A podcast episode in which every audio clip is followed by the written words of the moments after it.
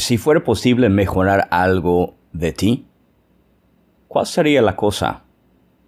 Muchas personas querían fortalecer su fuerza en lugar de fortalecer su debilidad.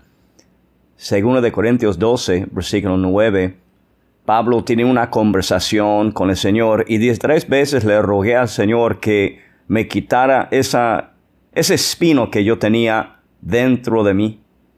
Y el Señor me respondió, tú basta con mi gracia, pues mi poder es perfeccionada en la debilidad.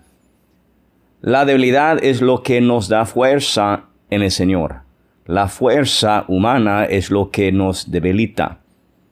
Cuando tú estás buscando en cómo podrías mejorar en tu vida, busca cómo mejorar en tu debilidad. Tu dependencia de Cristo Jesús cambiará toda la perspectiva en tu vida.